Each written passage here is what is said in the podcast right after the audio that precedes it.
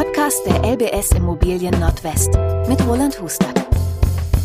Herzlich willkommen zum neuen LBS Immobilien Podcast. Mein Name ist Christian Schröder. Heute haben wir ein vermeintlich etwas dröges Thema auf der Pfanne, nämlich Immobilie finanzieren in Zeiten steigender Zinsen. Aber keine Sorge, wir wollen keine Angst machen, weil das tun die Medien im Moment schon genügend. Steigende Hypothekenzinsen binnen Monaten verdreifacht, Immobilienpreise auf ständig neuen Rekordhöhen, Inflationsrate bei acht Prozent oder gar mehr und Energiekosten wollen wir gar nicht drüber nachdenken. Das alles verunsichert natürlich die Menschen und viele fragen sich in Bezug auf die eigenen vier Wände und auf die Immobilie, kann ich das eigentlich noch schaffen? Wenn ja, wie sieht dafür eigentlich eine sichere Immobilienfinanzierung in diesen Zeiten aus? Bei der Einschätzung hilft uns wie immer Roland Hustert, Geschäftsführer der LBS Immobilien Nordwest. Hallo Roland. Hallo Christian. Äh, Immobilienfinanzierung, Roland, haben wir uns heute vorgenommen. Das ist ja in der Regel die größte Investition im Leben eines Normalbürgers. Und schon deswegen überhaupt nicht dröge. Nee, sollte nicht dröge sein, aber wir haben natürlich als ähm, Nicht-Experten in der Regel so eine gewisse Scheu vor mhm. so Dingen, weil da geht es um kom sehr komplexe Sachen. In meinem Fall geht es auch noch um Mathe, da war ich nie so richtig gut. Aber egal. Ähm, umso wichtiger ist natürlich, dass ich so ein Thema sehr frühzeitig, sehr sorgfältig plane. Was heißt denn eigentlich frühzeitig? Wann fange ich denn damit an am besten? Tja, also irgendwann taucht ja dieser Wunsch auf, ich könnte mir vorstellen, eine Immobilie zu kaufen. Oder wir als Paar oder in welcher Konstellation das auch immer ist. Und ähm, wenn es dann relativ schnell gehen soll, dann hat man eben wenig Vorbereitungszeit. Und wenn man wenig Vorbereitungszeit hat, dann hat man wenig auf dem Konto und dann hat man bei einer Finanzierung schon ein Problem. Deswegen ist es gut, wenn auch nur ansatzweise dieser Gedanke im Kopf schwebt, einfach schon mal so ein kleines bisschen vorzusorgen und Dinge ähm, äh, vorzubereiten, äh, etwas zu sparen, etwas an die Seite zu legen. Also man kann nicht früh genug anfangen, aber natürlich kann man natürlich mit zwölf Jahren auch nicht anfangen, irgendwie 50 Euro im Monat zu sparen, weil man mit 35 vielleicht mal ein Haus kaufen will. Also ähm, je eher, umso besser. Und wenn man wirklich weiß, dass man sowas machen möchte, dann sollte man auch richtig anfangen. Jetzt leben wir gefühlt eher in so einer Zeit äh, Spaß sofort, 100% Finanzierung, Ratenkauf und solche Geschichten. Ich höre jetzt bei dir raus, äh, wir sind jetzt schon eher auf der Oldschool-Schiene, aber nicht alles, was Oldschool ist, ist automatisch schlecht. Das ähm, stimmt. Du brauchst letztlich ein gewisses Startkapital, logischerweise. Eigenkapital ist der Anfang von allem, jeder mhm. Immobilienfinanzierung. Ähm, wie hoch muss ich denn da einsteigen bei den heutigen Immobilienpreisen? Also ich möchte mal einmal erklären, warum man überhaupt Eigenkapital braucht. Ich setze mir jetzt mal die Brille der Bank auf. Die Bank kauft das Geld irgendwo ein und dann packt sie einen Risikozuschlag dazu. Also wie wahrscheinlich ist das, dass ich mein Geld wiederbekomme? Dann hat sie noch Kosten für das Handhaben, also Kredite beantragen und eintragen und da müssen Leute arbeiten, die wollen bezahlt werden und dann will ich auch noch Geld verdienen. Wenn ich das alles zusammenpacke, dann komme ich hinterher auf den Zins. Je höher das Risiko ist, was die Bank sieht, umso höher ist der Zins. Je mehr Eigenkapital ich habe, umso geringer ist das Risiko für die Bank und deswegen ist dann der Preis auch billiger. Deswegen ist Eigenkapital grundsätzlich erstmal wichtig. Ja, du hast es gerade gesagt, 100% Finanzierung. Es geht auch ohne, aber es ist eine viel unsicherere Finanzierung aus Sicht der Bank, übrigens auch aus Sicht des Kunden. Da kommen wir später drauf, wenn wir mal äh, darüber sprechen, wie das eigentlich dann über 10, 15, 20 Jahre so läuft. Und jetzt konkret zu deiner Frage, was, wie viel Eigenkapital sollte man denn haben? Gibt es eine Faustformel, 20% Eigenkapital, das wäre schön bei Immobilienpreisen von 250.000 Euro für eine Wohnung oder 400.000 Euro für ein gebrauchtes Haus ist das natürlich schon eine Hausnummer. Die habe ich in der Regel nicht irgendwo zu Hause rumliegen. Da sollten sie eh nicht liegen. Jetzt ist das ja nicht nur Eigenkapital im Sinne von, von blanke Euros, sondern was habe ich mir denn darunter vorzustellen? Ich habe ja ein paar mehr Möglichkeiten. Ja, also Eigenkapital ist natürlich Bargeld, das sind Wertpapiere, Eigenkapital kann aber auch sein eine schon länger besparte Lebensversicherung. Vielleicht habe ich von zu Hause ein Grundstück bekommen oder mein Partner, meine Partnerin hat ein Grundstück, was sie mitbringt. Ähm, und Ganz am anderen Ende sozusagen gilt als Eigenkapital auch einmal äh, unter Umständen eine Zusatzsicherheit auf einem anderen Objekt, das erkläre ich vielleicht gleich nochmal, und auch die Eigenleistung. Also wenn ich baue und einen Teil der, ähm, der Bauleistung selber übernehme, dann ist das auch wie Eigenkapital. Eigenleistung ist gut. Da gucke ich bei, bei, bei YouTube mir ein paar Videos an und schaffe mir das drauf und dann kann ich da eine Menge selber machen. Genau. Aber ganz so einfach ist wahrscheinlich dann doch nicht. Ja, ich glaube, da überschätzt man sich ganz schnell. Ich will mal ein Beispiel machen. Wenn ich jetzt für 10.000 Euro Eigenleistung mache und ich teile die mal durch 50 Euro Stundenlohn, ja, also ein Handwerker, der vielleicht 50 Euro nimmt oder 60, 40, das ist egal, soll ja ein Beispiel sein. Dann muss ich 200 Stunden arbeiten, damit ich diese 10.000 Euro zusammenkriege. Wenn ich jetzt jeden Abend in der Woche drei Stunden arbeite und den ganzen Samstag, ja, dann muss ich zehn Wochen am Stück arbeiten, also in dieser äh, Frequenz, damit ich 10.000 Euro Eigenkapital zusammenkriege und sich dann 20, 30, 40.000 Euro Eigenkapital selbst zusammenzubauen, dann wird man über Jahre in einer Baustelle wohnen. Das funktioniert gar nicht. Deswegen wäre ich an der Stelle eher zurückhaltend. Man kann manche Dinge machen, Tapeten, Teppichböden, draußen äh, Außenanlagen und so, aber nicht zu viel sich vornehmen, da kann man dann auch dran, dran scheitern. Wenn ich Pech habe und zu viel Arbeit investiere und Zeit, dann bin ich hinterher auch alleine in meiner Immobilie möglicherweise. Das, ne? das kann auch beziehungsgefährdend das, sein. Genau, das kann auch mal auf die Beziehung gehen. Übrigens auch auf die Beziehung zu Freunden. Also der Schwager ist Elektriker und der Bruder kann dies und das und die helfen mir auch alle. Das ist bei denen genau dasselbe. Die haben auch nicht über Wochen Lust, jeden Abend auf meiner Baustelle rumzutouren und am Samstag im Übrigen kommen da noch Versicherungsgeschichten dazu, was ist, wenn was passiert und so, da muss man auch ein bisschen vorsichtig sein. Mhm. Aber Eigenleistung ist grundsätzlich, da waren wir angefangen, ähm, auch Eigenkapital. Und wenn ich das richtig sehe, wirkt das aber ähm, bemerkbar eigentlich nur im Neubau, ne? Nö, auch wenn ich ein gebrauchtes Objekt kaufe, da habe ich ja häufig einen, einen, Kaufpreis, der deswegen etwas niedriger ist, weil vielleicht viel zu tun ist. Also das Objekt ist renovierungsbedürftig, vielleicht mehr als Schönheitsreparaturen. Da muss ein neues Dach drauf oder energetische Sanierung will ich gar nicht drüber sprechen. Wenn man da Dinge selber machen kann, kann man das auch ähm, berechnen und sozusagen in die Finanzierung mit einbringen.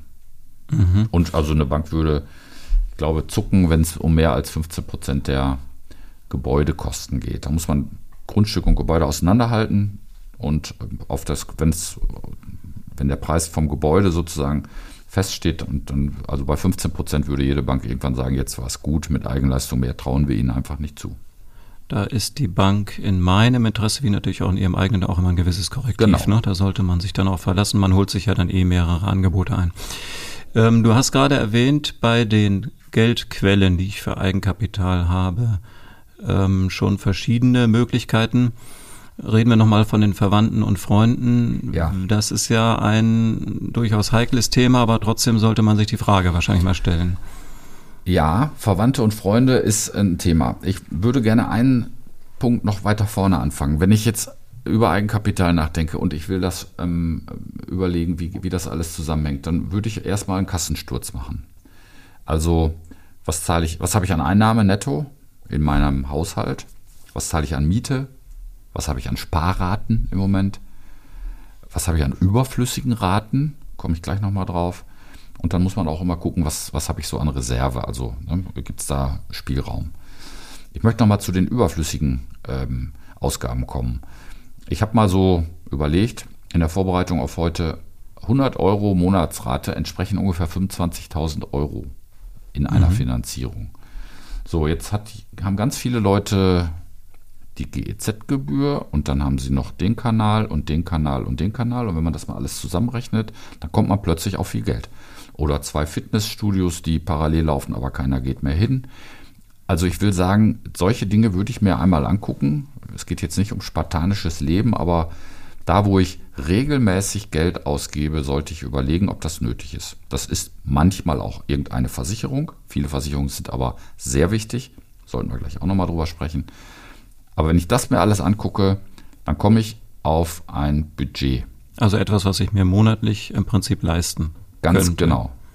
Und beziehungsweise was ich mir im Moment, im Moment monatlich leiste, was ich an Ausgaben habe. Genau. Und, jetzt muss wenn ich ich ja da eine dagegen halten. Finanzierung gegenlege, dann müsste das ja funktionieren. Mit diesen Einnahmen, mit diesen Bestandteilen meiner Einnahmen müsste ich ja auch die Finanzierung bedienen können. Mhm. Das heißt, ich muss mir dann angucken als nächstes, was kann ich mir eigentlich obendrauf monatlich leisten, muss möglicherweise die jetzige Miete dann gegenrechnen. Ja, die Miete und die Sparrate, ja, die wird dann vielleicht nicht mehr sparen, sondern hätte dann ja die Tilgung, das ist ja wie sparen, die Tilgung für das Objekt, was ich dann gekauft habe. Und das muss schon passen. Und ja. wenn ich da unsicher bin, jetzt klingt das ganz komisch, dann würde ich das vorher üben. Was heißt das? Wenn ich weiß, dass ich demnächst 1000 Euro Monatsrate für eine Finanzierung habe, dann sollte ich die jetzt auch mit Miete und Sparen zusammenkriegen. Also wenn ich 600 Euro Miete habe, dann müsste ich eigentlich 400 Euro sparen können. Sonst kann ich mir demnächst auch keine 1000 Euro Finanzierung leisten. Und das würde ich tatsächlich mal ein Jahr oder zwei oder drei, wenn ich das plane, durchziehen. Weil wenn ich das nicht schaffe, kann ich mir keine 1000 Euro Finanzierung leisten. Ja und schafft mir gleichzeitig noch ein gewisses Polster in der Zeit. Das kommt dazu. Übe, ne? ja. Das räumt dann auch richtig was und dann ist man wieder beim Eigenkapital. Jetzt komme ich aber doch nochmal, obwohl du es elegant umschifft hast, auf die wahrscheinlich meistens nicht vorhandene Erbtante in den okay. USA zurück. Ja, tut mir leid, bestimmt bin ich gerade ein bisschen abgewichen. Also das ist mir selbst passiert. Ich erzähle das mal. Also meine Frau und ich haben ein Haus gekauft und das war furchtbar alt und wir haben uns überlegt, wie können wir das dann renovieren. Und als wir das dann alles quasi eingestielt hatten, da kam mein Vater und sagt, und ich bezahle euch das und das. Das hätte ich gerne vorher gewusst. Das ist natürlich ein Glückstreffer. Ja, das war total nett von ihm und ähm, es hat uns auch sehr geholfen. Aber ich will damit sagen, wenn ich mit so einem Plan schwanger gehe und äh, irgendwann kommt der Zeitpunkt, wo ich mich entscheiden muss und dann mache ich ja auch Sachen fest, dann sollte man zu dem Zeitpunkt, wer auch immer das jetzt ist, ob Eltern, Geschwister, Tanten, Onkeln, das geht ja auch um Beziehungen, man sollte vorher abklären, ob man etwas zu erwarten hat, denn es gibt tatsächlich Leute, die warten auch darauf, dass sie gefragt werden. Ja, also es ist völlig legitim zu sagen, Mensch, lieber Onkel, Tante, ihr seid alleine und ähm, wir bauen demnächst ein Haus oder kaufen und ich kläre gerade ab, äh, wo ich, äh, wie die Finanzierung geht und ähm, könnt ihr euch vorstellen, uns zu helfen. Wenn die selbst drei Kinder haben, ist die Frage wahrscheinlich vorne schon komisch. Wenn das aber ein einzelnes Paar ist, äh, wo man wahrscheinlich irgendwann in 20, 30 Jahren mal erbt, dann ist die Frage ganz okay. Und ja. mehr als Nein kriegt man auch nicht. Nee, man muss sich einfach ein Herz fassen. Bei den ja. Eltern, glaube ich, ist es sogar schon fast normal. Da muss man einfach nur mal den richtigen Zeitpunkt erwischen. Vielleicht haben die auch noch einen Bausparvertrag liegen, vielleicht haben die sogar den schon dafür vorgesehen, haben es selber gar nicht mehr auf dem Schirm. Oder wollten es immer nicht erzählen. Ne? Bei genau. Oma, Opa ist es Onkel, Tante, ist es äh, durchaus auch nicht unwahrscheinlich. Also einfach mutig sein und in angemessener Form fragen. Es gibt übrigens noch eine eine Nische, wo man mal fragen kann. Ja. Manche Arbeitgeber geben auch besondere Darlehen. Ja.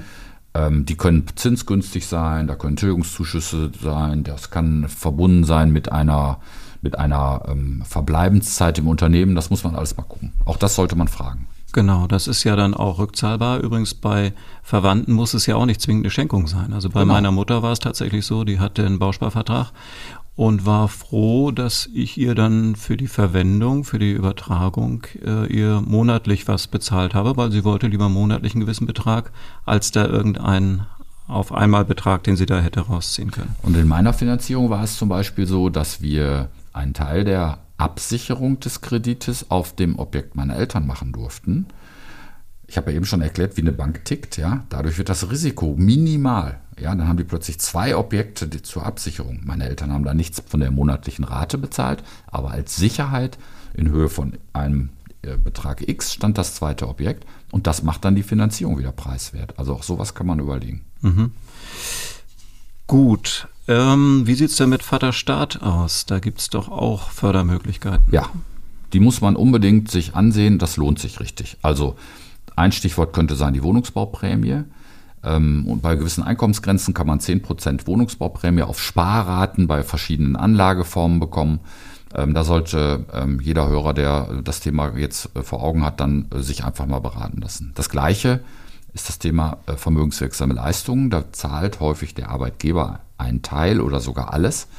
Und auch die kann man dann in irgendwelchen Sparformen anlegen, über gewisse Zeiten festlegen. Da kommt dann über die Zeit ein bisschen was zusammen, was man hinterher dann gut gebrauchen kann. Wohnriester. Ich weiß, Riester ist irgendwie negativ belegt, kompliziert und so. Wohnriester ist aber gut. Ich würde das auf jeden Fall machen. Da gibt es 350 Euro Zulage im Jahr und bei Familien wird das richtig viel.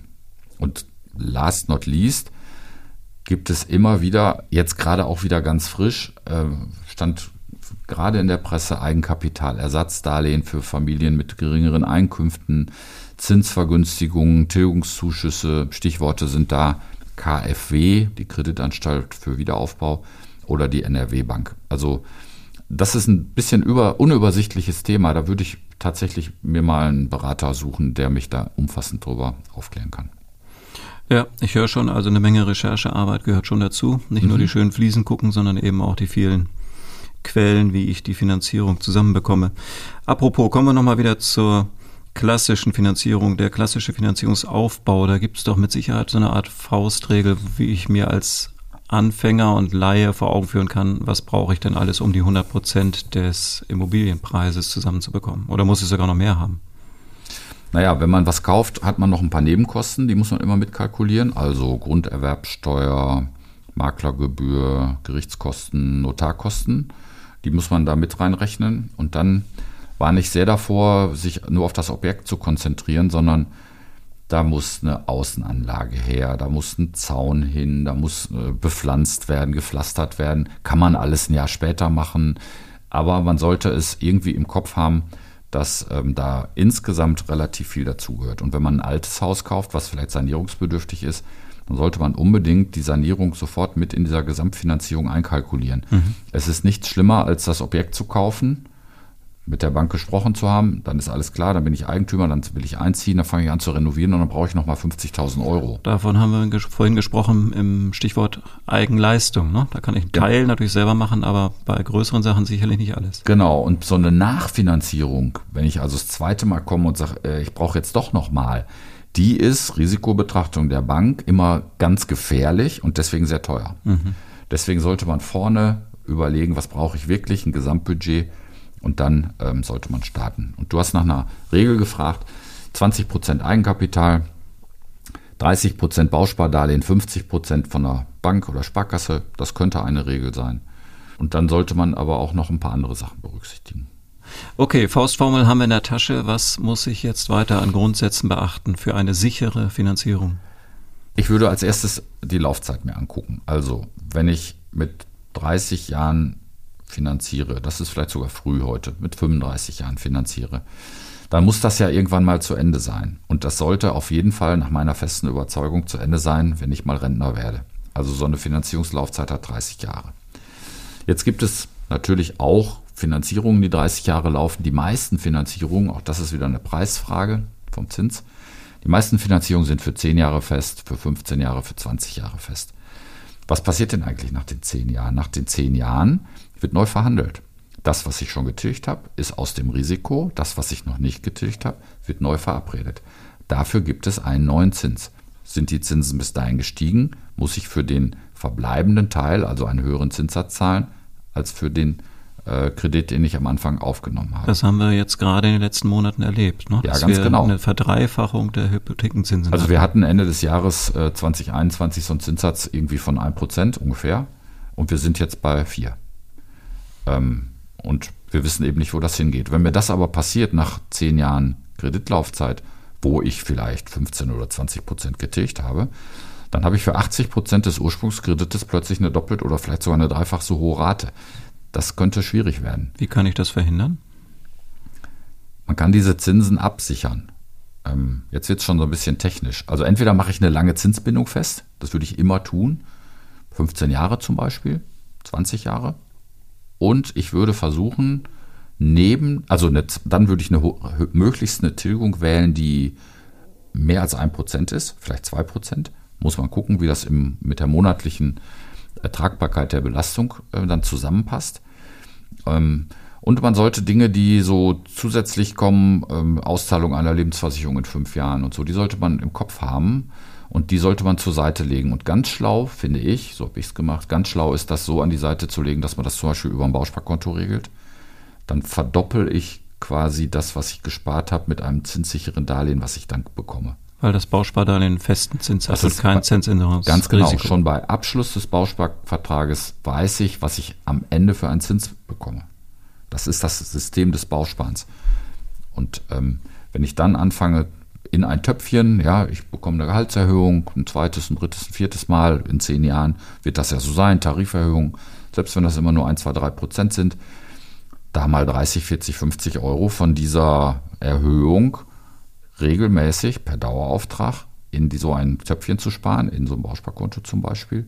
Das sind dann nach 10 Mal, 10 mal 30 sind 300, dann habe ich plötzlich 300 Euro Tilgung mehr im Monat. Und damit mache ich mir eine Finanzierung sicher. Kann ich das nur zu dem Zeitpunkt, wo dann neu verhandelt wird mit der Bank oder kann ich nicht auch vereinbaren, vorher Sondertilgung sozusagen zu zahlen? Also mit den Banken kann man üblicherweise Sondertilgung vereinbaren. Bei manchen ist das sogar drin, dass man so einmal am Ende des Jahres einen Betrag einzahlt. Aber das ist für viele Leute schwer. Das ist dann gerade Weihnachten, da steht Geschenke an. Außerdem brauche ich sowieso eine neue Waschmaschine, da fallen einem tausend Sachen ein. Ich finde es besser, jeden Monat ein klein bisschen an die Seite zu legen. Das tut nicht so weh, da kann ich mich auch gut dran gewöhnen kommt am Ende auch viel bei raus. Das ist mit einer Bank eher schwierig. Da braucht man eigentlich ein anderes System. Okay. Gut, ich habe jetzt verstanden, ich äh, weiß ja, was ich an monatlicher Belastung tragen kann. Im Idealfall oder sag mal so, diese Rate, diese monatliche Rate bleibt ja über die ganze Zeit gleich. Dann gibt es noch diesen komplexen Zusammenhang im Hintergrund, den ich im Leben nicht erklären werde können, dass dann immer mehr Tilgung und immer weniger Zinsanteil da reinfließt, weil ja die Schulden geringer werden. Wenn du das in wenigen Sätzen hinkriegst, sehr gerne. Also, wir machen mal ein Beispiel, wo ein Prozent Tilgung verabredet wird. Wenn ich jetzt ein Prozent des Kredites tilge, dann dauert das 100 Jahre, bis der Kredit zurückgezahlt ist. Mhm. Deswegen gehen die Banken anders her und sagen, im ersten Jahr hast du dann ja ein Prozent getilgt von dem Kredit, dann sind ja nur noch 99 Prozent über. Die Rate bleibt immer gleich hoch und alles, was ich jetzt nicht mehr an Zinsen zahle für den schon zurückgezahlten Kredit, wird der Tilgung zugeschlagen, sodass das so eine Kurve wird. Die Tilgung steigt am Anfang langsamer, langsam und zum Ende hin immer schneller. Und deswegen schafft man es, wenn es äh, gut auskalkuliert ist, so in 30 Jahren äh, mit vertretbaren Leistungen einen Kredit zurückzuzahlen. Ja. Deswegen heißt das übrigens auch Annuität. Vielleicht schon mal gehört. Ja. Die Annuität ist die Jahresleistung. Man zahlt im Jahr immer den gleichen Betrag, im Monat also auch. Ja, aber der, der Anteil für Zinsen wird immer ein bisschen weniger, weil der Kredit ja immer ein bisschen zurückgezahlt wird und das wird eben der Tilgung zugeschlagen. Konnte man das so verstehen? Jetzt habe ich das endlich mal verstanden. Und jetzt setze ich mal einen drauf. Der Normalfall ist ja schon so, dass ich im Laufe der Jahre, und 30 Jahre sind eine lange Zeit, äh, tendenziell immer mehr verdiene. Mhm. Diese monatliche Rate ja äh, bezogen auf die Kaufkraft immer weniger wert ist. Mhm. Kann ich den Spieß nicht umdrehen und sagen, ich möchte auch tendenziell mehr tilgen. Du hast ja schon gesagt, zu Anfang gucken, wie viel Tilgung kann ich mir leisten. Das wird häufig nicht so viel sein, weil die monatliche Belastung am Anfang ist immer die entscheidende Hürde neben dem Eigenkapital. Mhm. Aber perspektivisch werde ich mir mehr leisten können. Wie stelle ich das an, damit ähm, ich möglicherweise schneller als die 30 Jahre weg bin? Möglicherweise bin ich ja auch schon älter ähm, wenn ich einsteige überhaupt. Ja, wenn ich 45 bin und äh, kaufe, dann muss ich halt in 20 Jahren fertig sein. Ja. Ne? Genau, das muss man sich angucken. Also die feste Tilgung würde ich so machen, dass es mich nicht zu sehr einengt, aber ich würde schon ähm, möglichst viel tilgen. Also zwei Prozent sollten es sein. Äh, wenn die Zinsen jetzt noch weiter steigen, wird das schwierig, dann nimmt man vielleicht anderthalb Prozent. So, dann würde ich ein Bausparkonto abschließen und da in dieses Bausparkonto das, was ich über habe, jedes Jahr, wenn ich eine Gehaltserhöhung habe, würde ich da reinpacken. Wenn besondere Geschichten kommen, eine Lebensversicherungsauszahlung, würde ich das da reinpacken. Ähm, so kommt man dazu, dass man plötzlich die Tilgungsrate über die ersten zehn Jahre maßgeblich gesteigert hat. Und dann sieht das hinten richtig gut aus. Es gibt Leute zum Beispiel, die sagen, also wir sind jetzt 35, wir haben jetzt kleine Kinder, wenn die jetzt mal studieren gehen in 20 Jahren, in 18 Jahren, dann muss ich mir das ja auch leisten können. Also es gibt Leute, die versuchen, so eine Finanzierung auch kürzer zu machen. Das kann ich alles über diese Stellhebel, also wie hoch ist der Tilgungssatz, wie hoch ist ähm, der Zinssatz, alles, was ich an Zinsen nicht bezahle, kommt zur Tilgung, wie viel kann ich nebenbei noch sparen, flexibel oder fix. Und ähm, dann gibt es sowohl im Internet äh, Rechner als auch natürlich in einer guten Beratung immer die Möglichkeit, sowas mal zu, zu simulieren und sich anzugucken, wenn ich das mache, dauert so lange, wenn ich das mache, dauert so lange, dann kriegt man ein Gefühl für. Gut, eine Menge Holz, vielleicht mal sacken lassen, vielleicht noch mal ein zweites Mal reinhören. Ähm, wir müssen ein Versprechen und wollen das auch gerne noch einlösen. Du hattest vorhin schon mal die Versicherungen angesprochen, die ihr ja. auf keinen Fall opfern sollte. Genau, der Titel heißt ja eine sichere Finanzierung. Also es gibt Dinge, da sollte man ähm, sich gegen absichern. Und das ist auch bezahlbar. Also wenn ähm, der, der oder die Hauptverdiener ausfallen, dann muss man gucken, wie es weitergeht. Jetzt kann man sich aber nicht gegen alles versichern. Also eine Risikolebensversicherung, die im Todesfall einspringt, ist relativ preiswert. Und die würde ich auch abschließen in so einem Fall. Und zwar nicht nur auf den Mann, ja, klassisches Bild, ja, der Mann verdient und dann ähm, muss der auch versichert sein, sondern wenn die Frau äh, ausfällt, dann äh, braucht der Mann auch Unterstützung, um mit kleinen Kindern klarzukommen. Das mhm. kostet also auch Geld. Also man, da sollte man mal überlegen. Risikolebensversicherung halte ich sehr, sehr viel von. Alles, was man für das Objekt an Versicherung braucht, ist eh fast Pflicht. Also die Gebäudeversicherung, ähm, äh, Hausratversicherung, solche Dinge. Da achtet mein Finanzierer ja Da achtet auch die ne? Bank drauf. Risiko hatten wir jetzt das paar Mal schon. Ja, die wollen natürlich trotzdem ihr Geld wiederkriegen, wenn das Haus mal abbrennt. Ich mach mal dieses blöde Beispiel. Ähm, Erwerbsunfähigkeit und Arbeitslosigkeit, das sind so Themen, da muss man für sich selber gucken, ähm, wie, wie sicherheitsbedürftig man ist.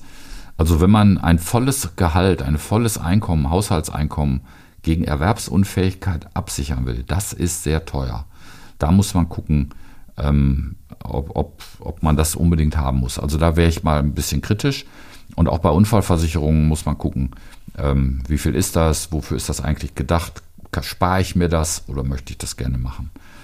Ähm, übrigens sind Versicherungen auch, das haben wir eben auch noch nicht gesagt, auch häufig ähm, auch Kreditgeber. Mhm. Also man kann auch bei einer Lebensversicherung, die ja viel Geld einnimmt und das Geld anlegen muss, auch eine Hypothekarkredit bekommen. Ja. Ich glaube, das gibt so viel Stoff her, da können wir vielleicht mal eine eigene Folge draus machen. So machen wir es. Ähm, weil wir wollen ja Mut machen. Ja. Uns ist klar, das ist ein komplexes Thema. Man wird aber auch nicht drum kommen, sich damit zu beschäftigen, wenn man dann eben doch die notwendige Sorgfalt und Sicherheit haben möchte für ein Ziel, was wir wissen, auch bei den Jugendlichen weit über 80 Prozent der jungen Menschen wünschen sich perspektivisch die eigenen vier Wände. Und viele von denen schaffen das nach wie vor. Wie und wie am besten sicher hat uns heute mitgegeben Roland Hustert, LBS Immobilienexperte. Danke dafür, Roland. Äh, wir haben unter lbs.de eine ganze Menge Rechner, du hast sie schon erwähnt, wo man mal ein bisschen spielen kann, was die monatliche Belastung anbetrifft. Wie setzt sich eine Finanzierung eigentlich zusammen? Da kann ich mir so erste Informationen holen. Und ansonsten gilt natürlich wie immer im Leben, Fragen, Fragen, Fragen, sich ähm, vertrauenswürdige Leute holen und äh, auch in der, im Freundes- und Bekanntenkreis rumhören. Und was meinst du noch? Ja, wir haben jetzt viel über Probleme gesprochen. Ich möchte das, was du gerade gesagt hast, nochmal verstärken. Also es gibt nichts Besseres, als wenn man in Rente geht und in einer bezahlten eigenen Immobilie wohnt. Das geht aber nicht mal eben so. Deswegen es ist äh, den Schweiß der edlen Wert, wie man so schön sagt, äh, sich dafür ein bisschen anzustrengen. Man hat in der ganzen Zeit auch eine andere Lebensqualität. Ja, ich muss keinen fragen, bei, äh, ob ich die Fliesen anbohren darf oder oder oder. Ich habe kein Kündigungsrisiko wegen Eigenbedarf, all diese Dinge. Es macht Sinn, sich dafür anzustrengen und man schafft das auch. Ich hatte mal einen Chef, der hat das so schön in ein Bild gefasst. Es kann keine Versicherungspolice der Welt und auch kein Aktienpapier so schön sein wie der Rotwein abends auf der eigenen Terrasse. Schönes glaube, Schlusswort. Das können wir so stehen lassen. Ne? Ja. In diesem Sinne, bis zur nächsten Folge. Alles Gute für Sie. Ciao. Tschüss.